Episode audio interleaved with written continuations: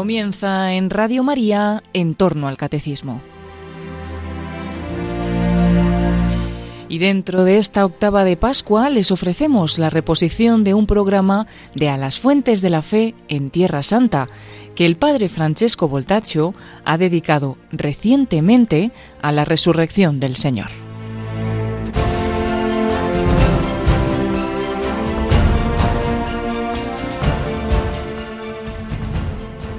Queridos amigos de Radio María, feliz Pascua a todos. Quisiera comenzar este episodio saludando con el saludo de los cristianos de Tierra Santa y de Oriente Medio que en este tiempo de Pascua se saludan diciendo Cristo ha resucitado, ha verdaderamente resucitado. En árabe al-Masih Kam, Hakkan Kam, en hebreo Hamashiach Kam, Behemet Kam.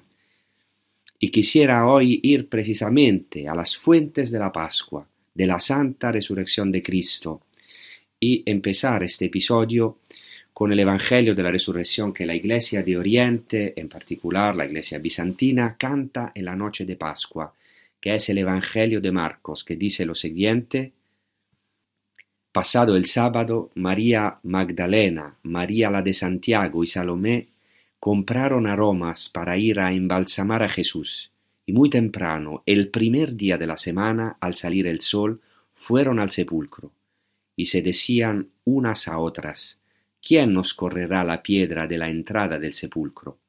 Al mirar, vieron que la piedra estaba corrida y eso que era muy grande. Entraron en el sepulcro y vieron a un joven sentado a la derecha, vestido de blanco, y quedaron aterradas. Él les dijo, no tengáis miedo, Buscáis a Jesús el Nazareno, el crucificado, ha resucitado, no está aquí. Mirad el sitio donde lo pusieron. Pero oíd a decir a sus discípulos y a Pedro, Él va por delante de vosotros a Galilea. Allí lo veréis, como os dijo.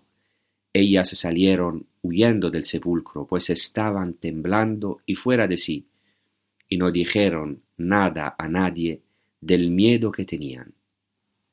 Pues bien, me gustaría partir de este hermoso Evangelio del amanecer de la resurrección en el que estas mujeres, tres mujeres mencionadas aquí, María de la Magdalena, María la de Santiago y Salomé, compran aceites aromáticos, por tanto perfume y mirra, para ir a embalsamar a Jesús. Y esto es muy importante en la Iglesia de Oriente.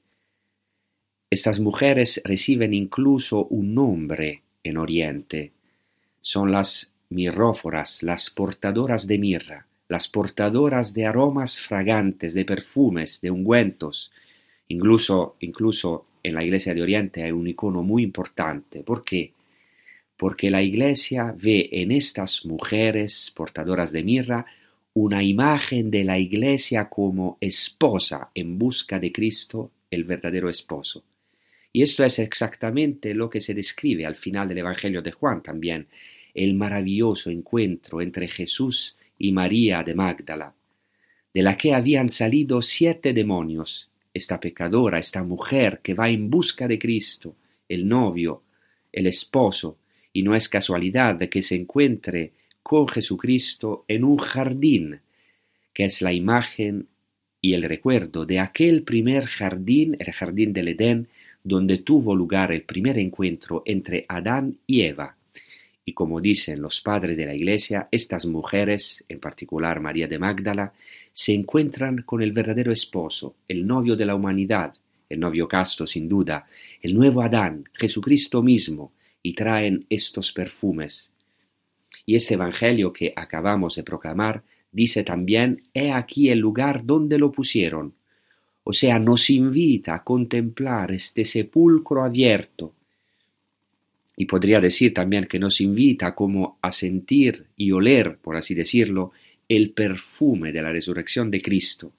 Es maravilloso que estas mujeres vayan con un perfume, que precisamente son las miróforas, con ungüentos, aromas perfumados, y en lugar de un muerto, en lugar del mal olor de un muerto, encuentran una tumba vacía, es decir, encuentran el perfume de la resurrección de Cristo.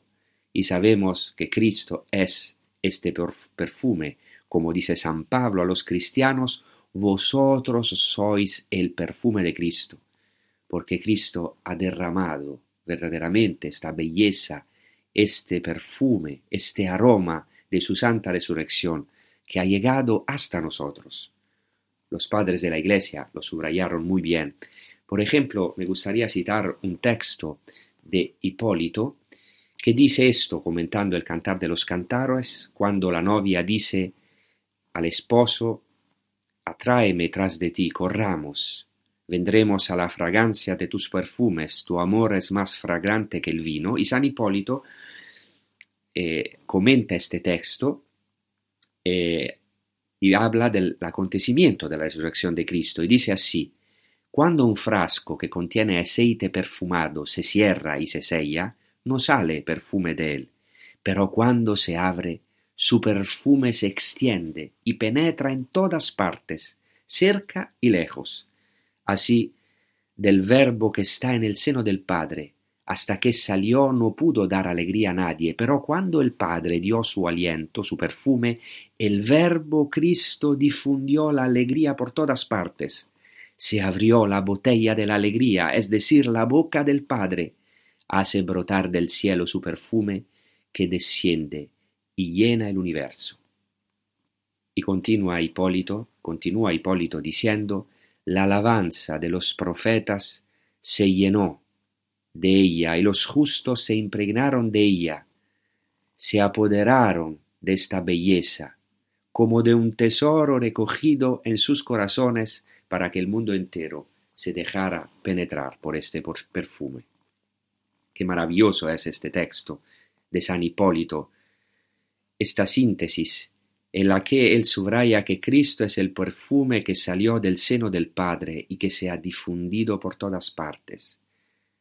Como dice San Hipólito, la palabra esparció la alegría por todas partes. Esta alegría de la resurrección de Cristo se ha derramado y llega hasta nosotros, esta tumba abierta de la que no sale ningún mal olor a muerto, sino que sale verdaderamente el perfume de la resurrección. Se trata eh, claramente de, un hecho que la Iglesia oriental subraya fuertemente hasta el punto en la Iglesia bizantina, el domingo pasado, eh, se celebré el domingo de la mirra, se concede una gran importancia a estas mujeres que llevan la fragancia y la fragancia de la resurrección de Cristo. Hoy, sin embargo, quisiera centrarme en el vínculo entre la resurrección y Galilea. Ahora claramente estoy transmitiendo desde Galilea, desde el monte de las bienaventuranzas, estoy justamente enfrente del mar de Galilea. Pero quisiera empezar precisamente por esta palabra que hemos proclamado del Evangelio de Marcos, en el, en el, en el que hay una frase fundamental eh, este grito que hacen las mujeres, esta pregunta que se hacen entre ellas, una pregunta dolorosa, dramática, es casi un grito, porque dicen, ¿quién quitará la piedra de la entrada del sepulcro? Esto habla profundamente a nuestra existencia. En nuestra vida, en nuestra vida también tenemos rocas que parecen imposibles de mover, que son la imagen de la muerte, de nuestra tumba, tal vez un problema grave, una angustia, un vicio que no podemos superar, dificultades personales, un momento de depresión. Y muchas veces tenemos esta roca en nuestra vida. Y tal vez el grito de las mujeres es también nuestro propio grito. ¿Quién apartará la roca de la entrada del sepulcro? Y me gustaría subrayar este verbo. ¿Quién apartará quién va a rodar. Voy a tomar solo un detalle para mostrar todo el tesoro de esta palabra y luego pasaré a los lugares santos. Pero me gustaría ir a las fuentes, a la, raíz, hebrea de este verbo, porque sabemos que el Evangelio está escrito en griego, pero ciertamente aquí se refiere al verbo hebreo que se utiliza en el Antiguo Testamento. El verbo hebreo para rodar para expresar este concepto de rodar, quien hará rodar la roca de la entrada de la tumba, el original hebreo es el verbo galal. Y esta raíz, Galal, es importantísima porque de esta raíz Galal viene la palabra Galil, que significa Galilea, porque precisamente existe el concepto de que Galilea está alrededor del lago de Tiberíades, probabilmente se refiere al distrito de Galilea, a la curva que hace el lago de Galilea, porque Galil es algo redondo. Por eso Galal quiere decir rodar. O sea, Galal es algo que se refiere a la rueda. Y también en nuestro texto pudimos ver que hay un juego de palabras. Primero las mujeres dicen, ¿quién hará rodar la roca de la entrada del sepulcro? Utilizan el verbo hebreo galal. Luego se encuentran con que la roca ya había sido rodada y de nuevo se utiliza este término en griego que hace referencia al original, al verbo hebreo galal. Y finalmente se da esta hermosa orden a las mujeres cuando el ángel se les aparece y dice, no temáis, buscás a Jesús de Nazaret el crucificado, ha resucitado, no está aquí. Este es el lugar donde lo pusieron. Id, decid a sus discípulos y a Pedro que va delante de vosotros a Galilea. Allí lo veráis. Hay como un juego de palabras entonces entre el verbo rodar, galal en hebreo, y Galilea, Galil en hebreo, Galal y Galil.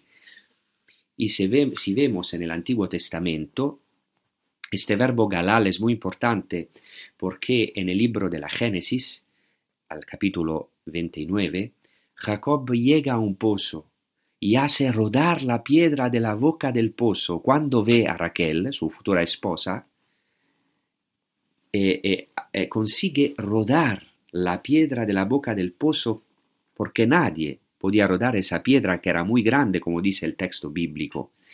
Y tuvieron, y normalmente la rodaban varios pastores. Pero Jacob lo hace solo, y eso es una imagen nupcial.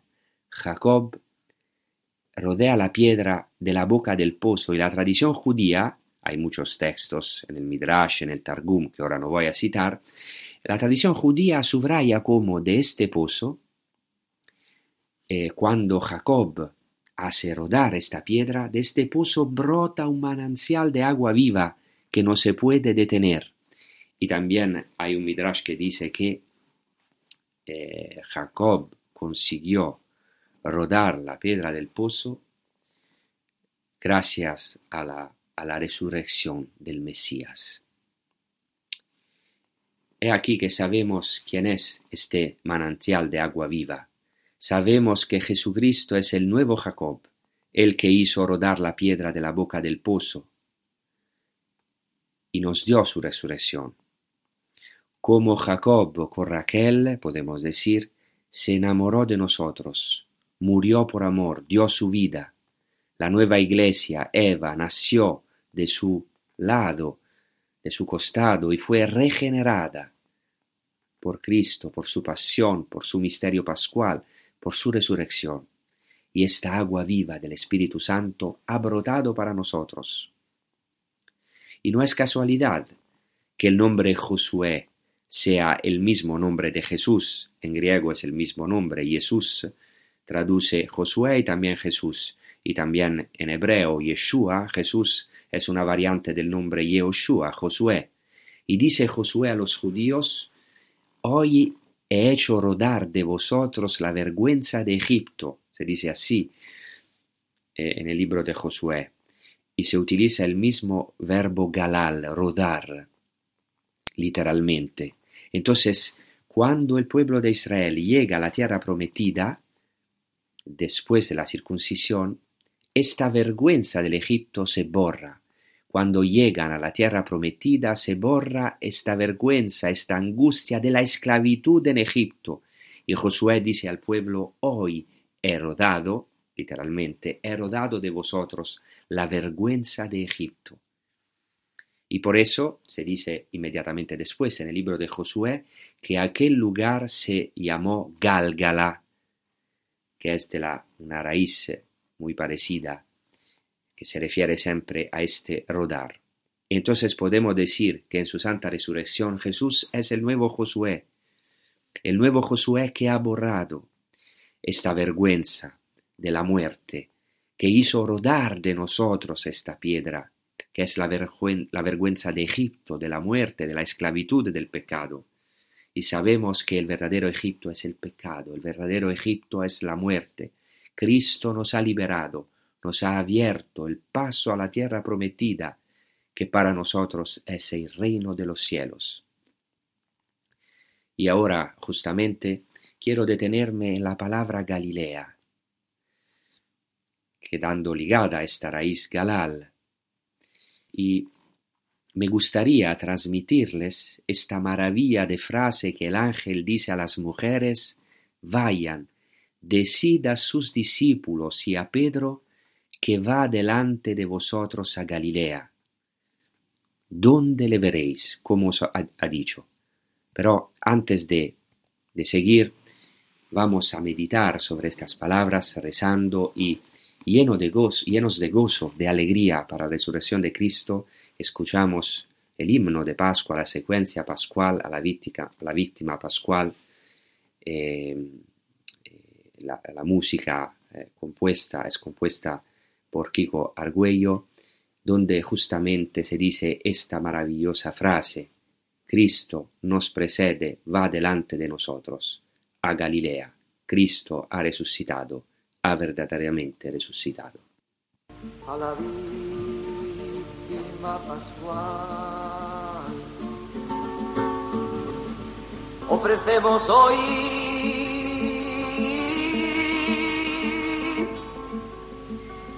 el sacrificio de alabanza. El Cordero ha redimido el rebaño. El inocente ha reconciliado pecadores al Padre. Muerte y vida se han enfrentado en un prodigioso duelo. El Señor de la vida está muerto, mas ahora está vivo y triunfa. Dinos tú, María, que has visto en el camino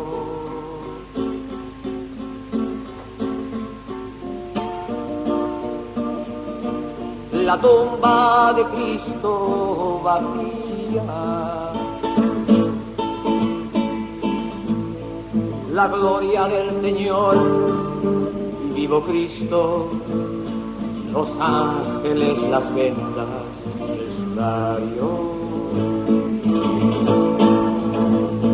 Porque Cristo, mi esperanza, ha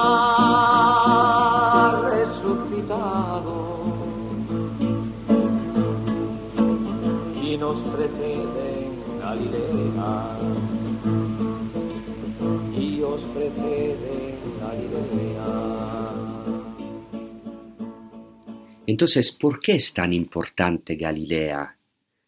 para la resurrección de Cristo. ¿Por qué va Jesucristo ante de nosotros a Galilea? y a todos, no solo a los que viven físicamente aquí en Galilea. Jesucristo va delante de nosotros en Galilea, allí lo veréis. ¿Qué significa Galilea?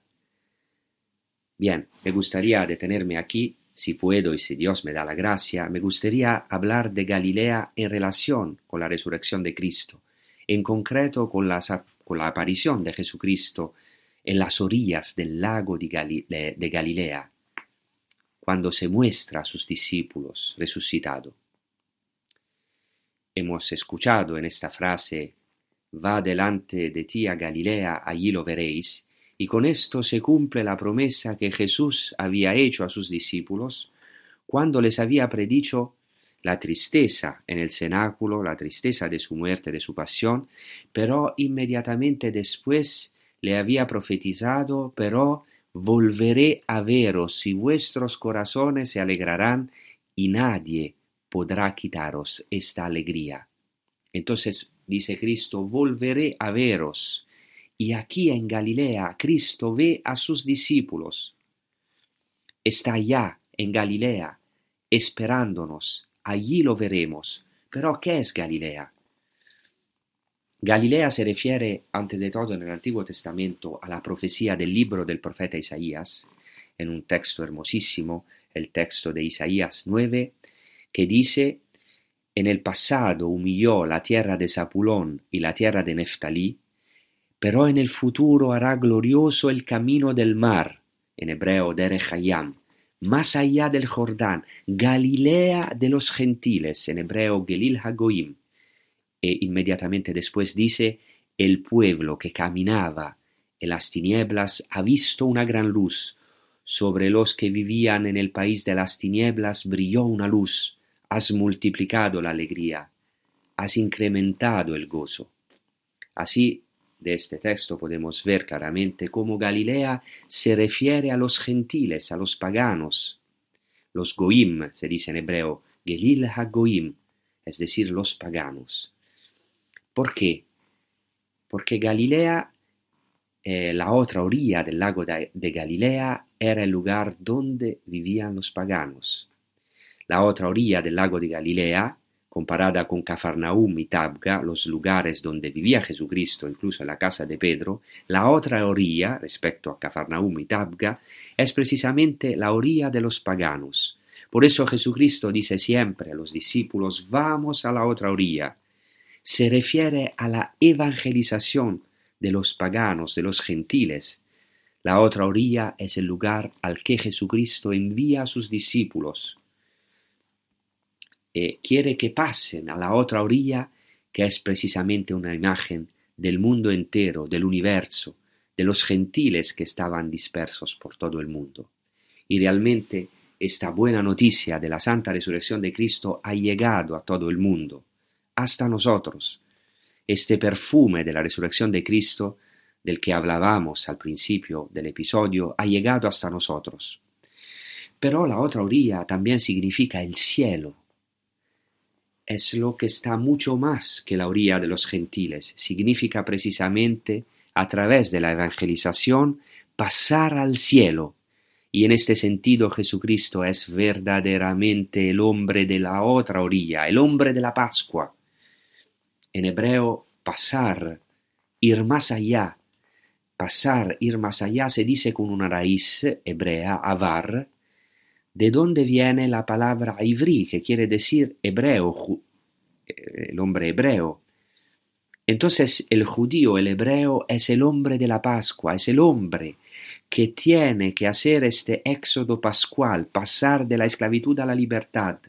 Y en este sentido, Jesucristo es el verdadero ivrí, el verdadero hebreo, que no solo pasó a la otra orilla, de la orilla de la muerte, de esta orilla, de la orilla de nuestra mezquinidad, de nuestra esclavitud, a la otra orilla, al cielo. No solo pero pasó Él, sino que nos hizo pasar a nosotros también. Y aquí, de verdad, podemos hacer Pascua. Somos libres, podemos pasar con Jesucristo en Galilea, en la otra orilla que es ante todo la evangelización, pero sobre todo el cielo. Y ¿dónde verán los discípulos, los apóstoles a Jesucristo resucitado? Precisamente en la evangelización, cuando darán testimonio de Él, verán el poder de su palabra, de su acción, porque Él está verdaderamente resucitado y acompaña el anuncio del Evangelio con signos y prodigios. Y luego Galilea, y el Papa Francisco también lo ha subrayado muy bien varias veces, es el lugar del primer amor. Porque ¿qué significa Galilea? Es el lugar de la llamada, de la vocación de los apóstoles, es la intimidad con Jesucristo, el lugar donde los discípulos han vivido en intimidad de vida con Jesús, vivían dormían, comían con él, escuchaban su predicación, veían los signos que hacía, sus prodigios, sus milagros, experimentaban esta comunión de vida con Cristo, este primer amor. Por eso cuando los ángeles y luego el Jesucristo mismo dicen, id a Galilea, allí me verán, significa empecemos de nuevo desde el principio, volvamos al primer amor.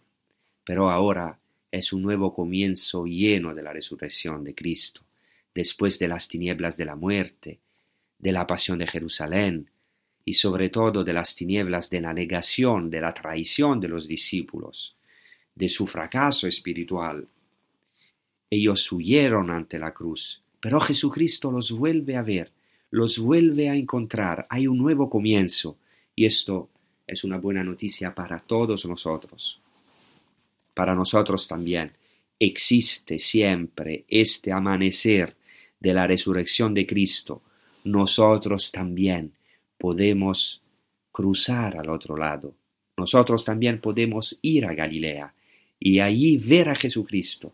Este paso pascual está abierto para nosotros, porque es Cristo quien nos envía. Este pasaje se nos abre porque es Cristo quien nos envía. Es Él quien quiere manifestarse a nosotros en su inmenso amor, en su grande misericordia. A continuación pasaré a una palabra muy importante vinculada a la resurrección de Cristo, a la aparición de Jesucristo en el lago de Galilea. Pero en estos minutos quisiera también situar brevemente el mar de Galilea para comprender aún más profundamente esta palabra que luego intentaré explicar. El lago de Galilea recibe varios nombres en las escrituras. En el Nuevo Testamento se llama lago de Galilea, pero también mar de Galilea y también mar de Tiberíades. También es llamado Kinneret por los judíos, pero por eso también se llama mar de Genesaret en los evangelios y los judíos también lo llaman Ginosar. Hay una llanura que se llama Ginosar. Pero los judíos de hoy lo llaman principalmente Kinneret en hebreo, que se refiere a la palabra hebrea kinor, que significa el arpa, porque de hecho el mar de Tiberíades es, en forma de una arpa, y es también, como subrayan los judíos, como un corazón, eso es muy interesante. Para los rabinos el mar de Tiberíades es una de las maravillas del mundo, es una imagen del hombre justo. Según la tradición rabínica, eh, es una imagen del hombre justo porque el lago de Tiberíades recibe las aguas del norte, las aguas del Jordán, y las devuelve, mientras que el mar muerto es la imagen del hombre malvado que recibe las aguas y no las devuelve. Y los rabinos dicen que esta es una imagen de los justos y de los malvados. El mar de Galilea es como el hombre justo, recibe las aguas y las da, es decir, recibe la vida y da la vida, y por eso está vivo, mientras que el mar muerto es como los malvados, recibe las aguas, recibe la vida, pero es como el malvado que cree que recibe la vida y no la devuelve, o sea, cree, cree que se queda vivo quedándose con su vida, entonces no da su vida, y entonces cree que, que sigue tan vivo y en cambio está muerto. Sabemos que en el mar muerto no hay vida, así para, para los rabinos, el mar de Tiberíades es la imagen del justo, y no es casualidad que Jesucristo eligiera este lago. Él, que es Jesucristo, es el justo por excelencia. Y pensad también que el lago de Tiberíades está a menos 200 metros por debajo del nivel del mar. Y luego el Jordán descenderá al punto más bajo de la tierra, a menos 400 metros. Entonces Jesucristo quiso descender a las orillas de este lago, que es el lago más bajo del mundo. ¿Por qué quiso bajar bajo el nivel del mar, bajo nuestro mar, bajo nuestra muerte? Verdaderamente se encarnó, descendió, se vació, hizo esta kenosis.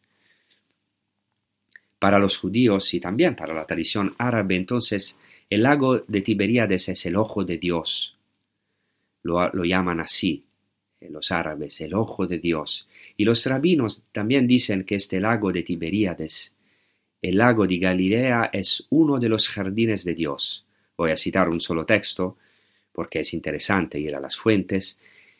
eh, que es el Midrash de Hilim, o sea, el Midrash al libro de los Salmos, que dice así, siete mares he creado, dice Dios, y de todos ellos no he elegido ninguno más que el mar de Genesaret, o sea, el mar, el lago de Tiberíades, el lago de Galilea.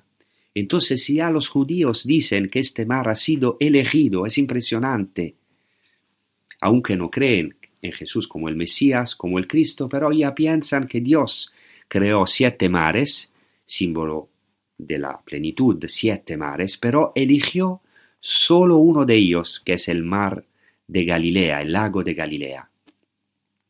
Y hoy, después de la pausa musical, quisiera detenerme sobre todo en un lugar que fue precisamente el lugar de la aparición de Cristo a la orilla del mar de Galilea, pero antes vamos a escuchar un canto compuesto por Kiko Argüello y de anunciar a mis hermanos que vayan en Galilea. Y, anunciad a mis hermanos que vayan a Galilea.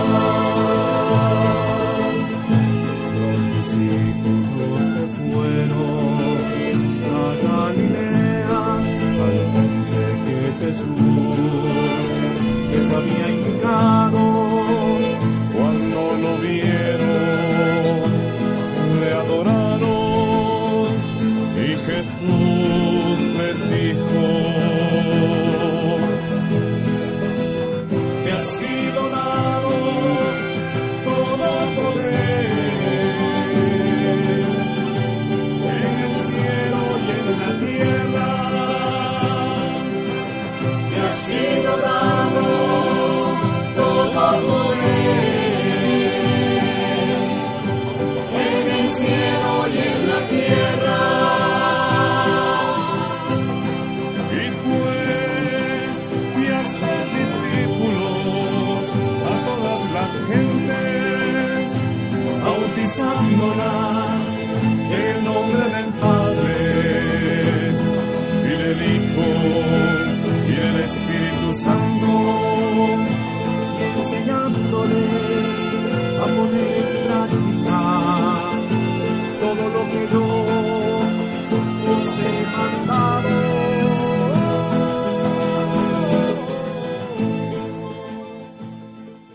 Bueno, hemos entrado en el corazón de este episodio de hoy y hoy queremos centrar en el lugar que hoy se llama Tabga, donde Jesucristo apareció resucitado. A la orilla del lago apareció a los discípulos que estaban pescando.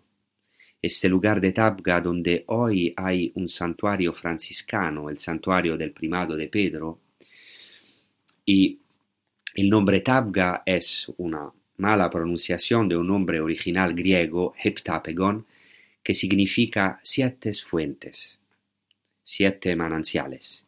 Y aquí estamos justamente en la transmisión en las fuentes de la fe en Tierra Santa. Por eso he hablado de eh, eh, eh, que quiero hablar de esta fuente, estas fuentes de Tabga, que están justo cerca de Cafarnaum a unos pocos kilómetros de Cafarnaum. Estas siete fuentes, sabéis que saben que siete en, la mentalidad hebrea es el número de la plenitud, y Jesucristo eligió este lugar de las siete fuentes de Tabga para aparecer resucitado. Él es la verdadera fuente. Y aún hoy se pueden ver esos mananciales, y todavía se puede ver y tocar la roca sobre la que apareció Jesucristo, incluso los escalones de piedra junto al lago, que sabemos de los antiguos peregrinos, la, peregrina, el relato más antiguo es de una peregrina española, Egeria o Eteria, que visitó Tierra Santa eh, alrededor de los finales del siglo IV y nos dice así, no lejos de Cafarnaúm se ven los escalones de piedra sobre los que se paró el Señor cuando resucitó.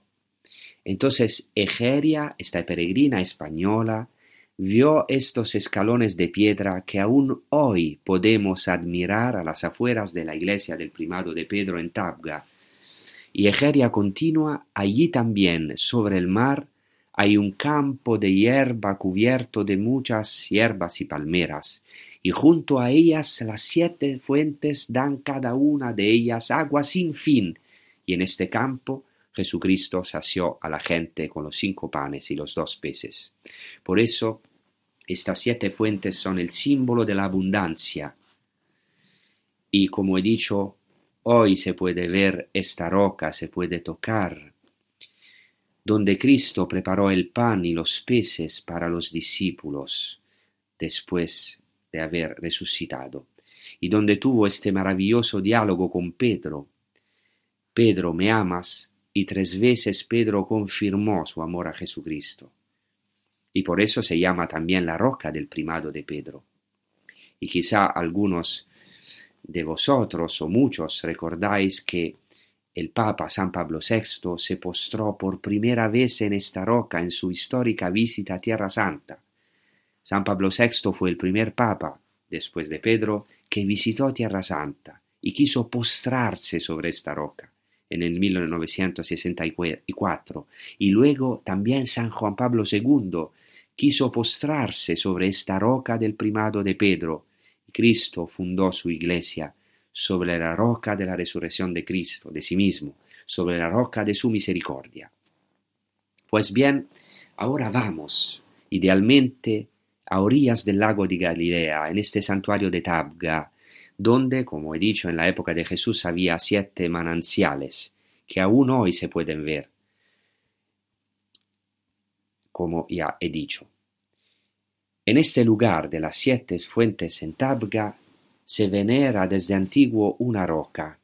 Parte de ella está dentro de la iglesia de los franciscanos y parte fuera de la iglesia, justo a orillas del lago. Es un lugar maravilloso para los que han estado allí uno de los lugares más bellos de todos y de los más queridos para mí.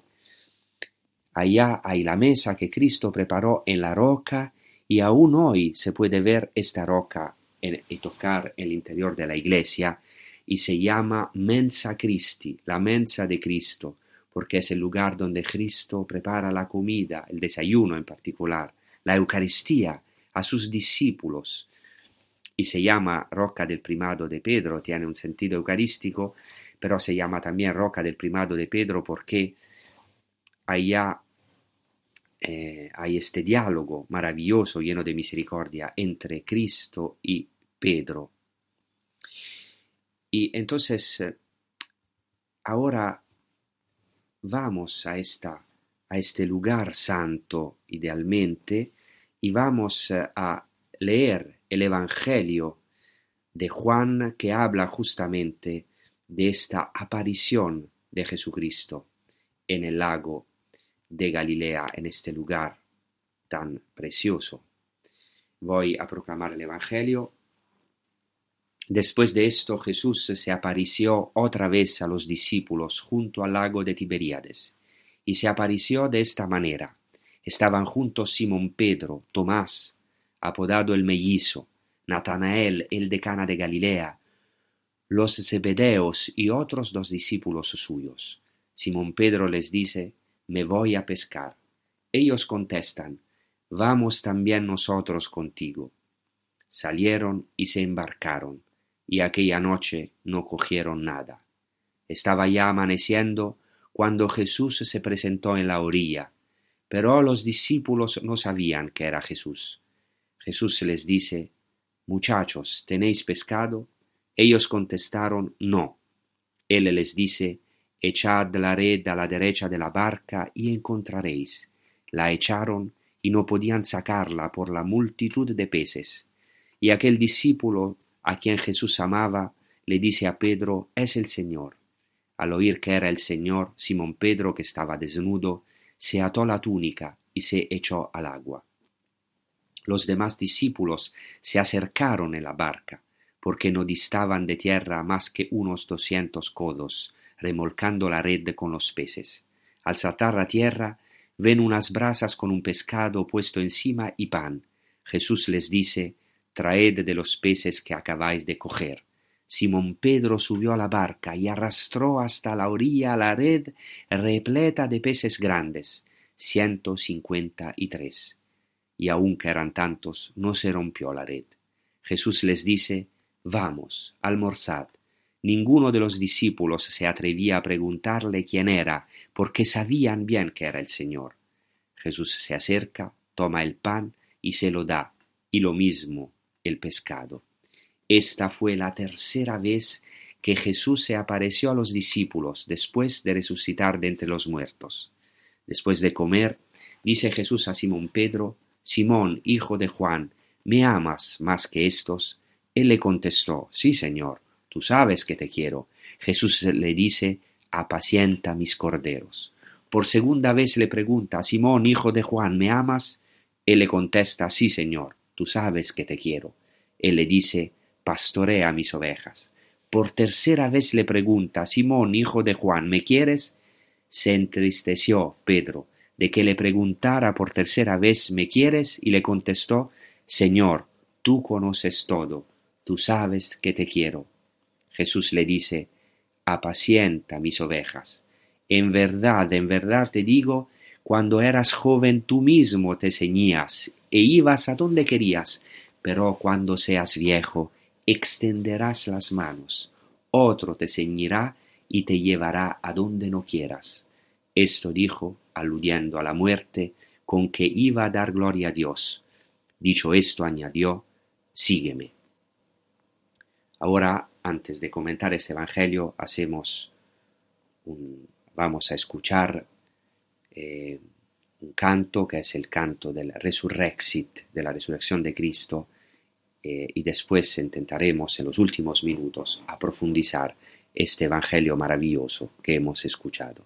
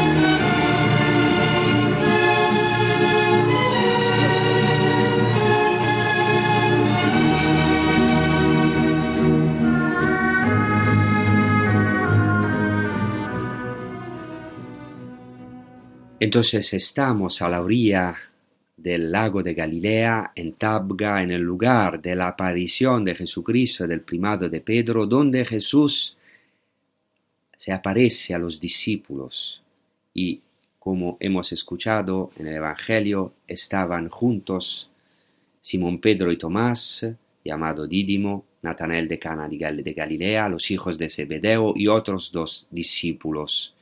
Y Simón Pedro dice, voy a pescar, y le dijeron, nosotros también, vamos contigo. Aquí hay algo fundamental. Este acontecimiento tiene lugar después de las dos primeras apariciones de Jesucristo en el cenáculo. Pero ahora los doce no están juntos, o al menos no se menciona aquí, sino se menciona solamente siete discípulos. Son siete discípulos, es muy interesante porque hemos hablado que Tabga, en griego heptapegon, es el lugar de los siete manantiales. Y aquí, precisamente, siete discípulos de Jesucristo en la barca van a experimentar esta abundancia que está simbolizada en estas siete fuentes, siete manantiales. Y después de Simón Pedro se menciona inmediatamente a Tomás, llamado Dídimo. Dídimo en griego significa mellizo. Y Tomás, que no estaba presente, como sabemos, en la primera aparición, ahora representa al discípulo que no quiere dejar a Jesucristo. Eh, y también está presente Natanael de Cana de Galilea, a quien Jesucristo había profetizado, verás cosas mayores que estas, verás los cielos abiertos y los ángeles de Dios subiendo y bajando sobre el Hijo del Hombre. Y esto precisamente experimentará Natanael, de Cana de Galilea en esta aparición. Entonces Simón Pedro dijo a estos otros seis, voy a pescar, y le dijeron, vamos contigo. Así que salieron, se subieron a la barca, pero esa noche, como dice el Evangelio, no pescaron nada. Es muy interesante. Simón Pedro vuelve a pescar. Él, que había sido llamado a ser pescador de hombres, porque Jesucristo le había dicho, desde ahora serás pescador de hombres, ahora está indeciso, no sabe qué hacer. Y después de las dos primeras apariciones simplemente piensa en volver a pescar en volver a Galilea. Sí, en obedecer a la persona de Cristo, pero volver a hacer lo que siempre había hecho. Y justamente los discípulos se preocupan, no lo dejan solo, le dicen nosotros también vamos contigo. Pero esa noche no pescaron nada. Y aquí está el fracaso. Están, están nuestros fracasos, algo que todos experimentamos en nuestra vida, todos tenemos estas noches oscuras. Aquella noche no se lleva, no, pescaron nada y todos tenemos noches dramáticas de angustia en las que realmente experimentamos nuestra nada, en las que experimentamos que no nos llevamos nada en la vida, quizás incluso en la evangelización o incluso en nuestra vida cristiana o en nuestra vida simplemente, vemos que no podemos alcanzar esa felicidad, esa abundancia que Dios nos prometió. Es muy interesante pensar de ser pescador y afanarse toda la noche. A mí me gusta mucho la pesca y sé lo que significa después de haberlo preparado todo, pasar una noche sin pescar nada. Es frustrante, pasar unas horas sin pescar absolutamente nada. Pero ahí está el amanecer.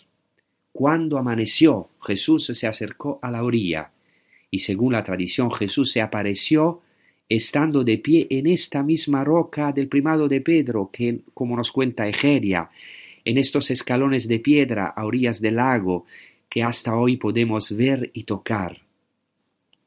Y cuando amaneció Jesús se acercó a la orilla, pero los discípulos no se dieran cuenta que era Jesús. Hay un amanecer en nuestra vida, pero cuidado, Jesús no interviene inmediatamente. Es interesante, no interviene durante la noche, espera. Y muchas veces esto sucede en nuestra vida. Quisiéramos que el Señor actuara inmediatamente a nuestra primera llamada, que no nos hiciera sufrir, que no nos hiciera experimentar el fracaso, pero no, Jesucristo espera este fracaso, espera el momento oportuno, aparece al amanecer, hay otro amanecer también para nosotros. Hay un amanecer que vendrá. Es el amanecer de la resurrección en el que aparece Cristo resucitado. Pero los discípulos no se habían dado cuenta, cuenta de que era Jesús. Y Jesucristo está de pie en la orilla del lago, en esta roca, en estos escalones de piedras, y dice, Hijos míos, ¿no tenéis nada que comer? O sea, eso es muy interesante.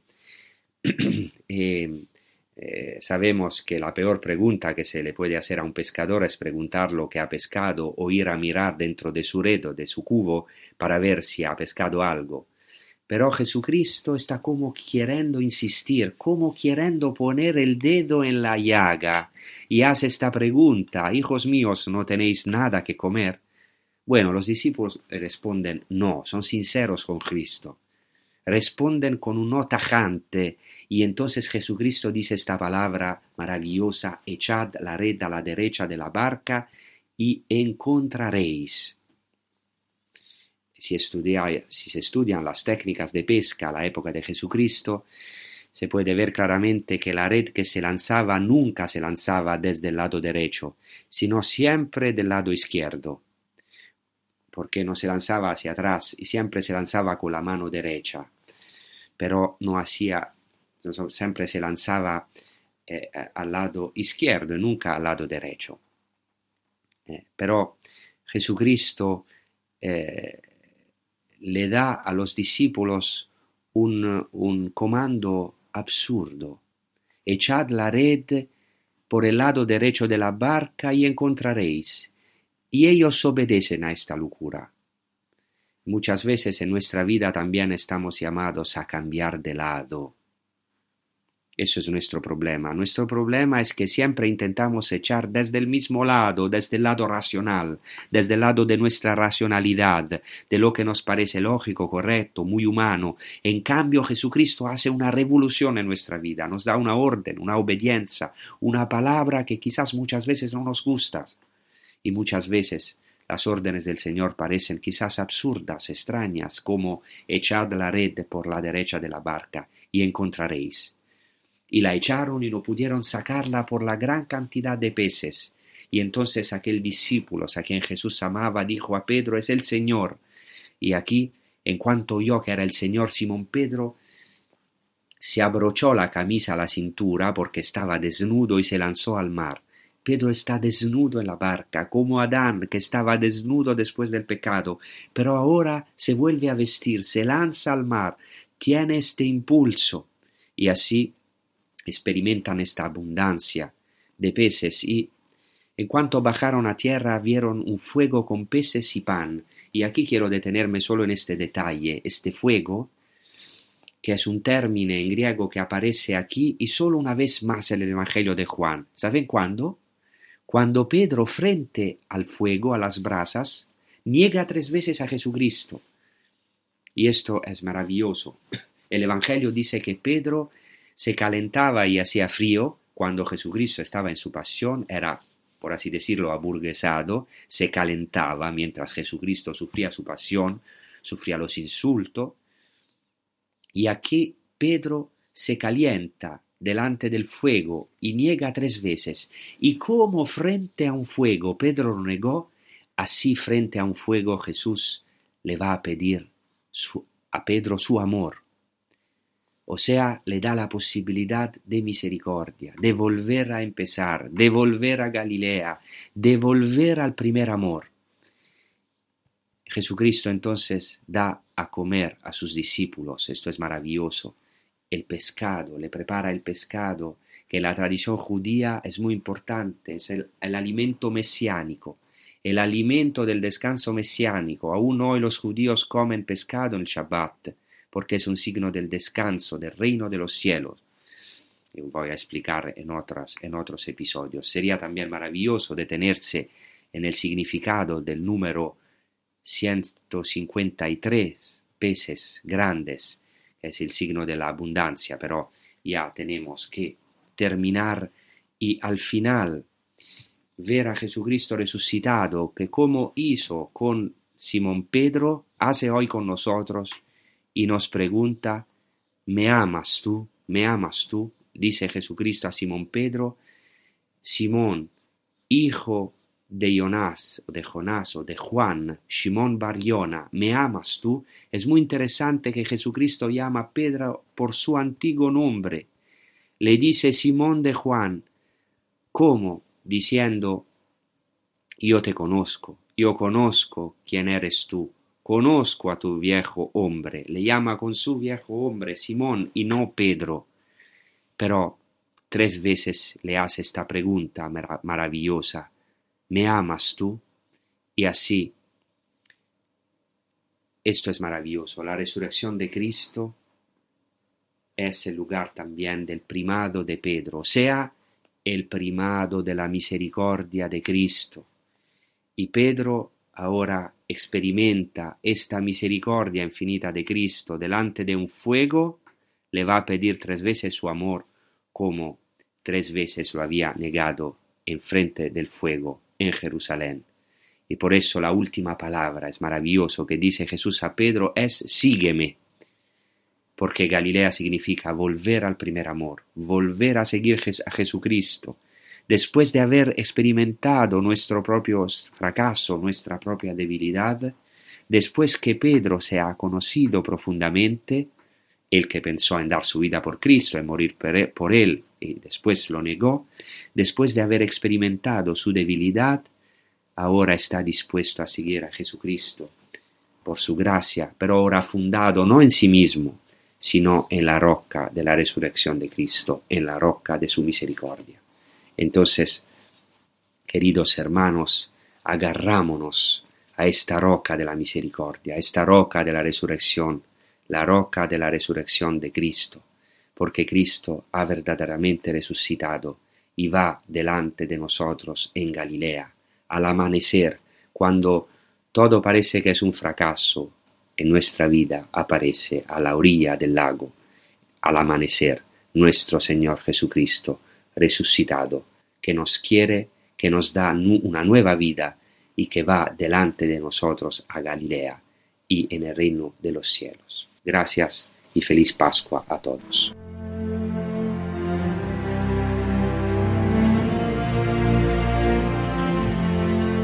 Así finaliza en Radio María en torno al catecismo. Y dentro de esta octava de Pascua les hemos ofrecido la reposición de un programa de A las Fuentes de la Fe en Tierra Santa, que el padre Francesco Boldaccio dedicó recientemente a la resurrección del Señor.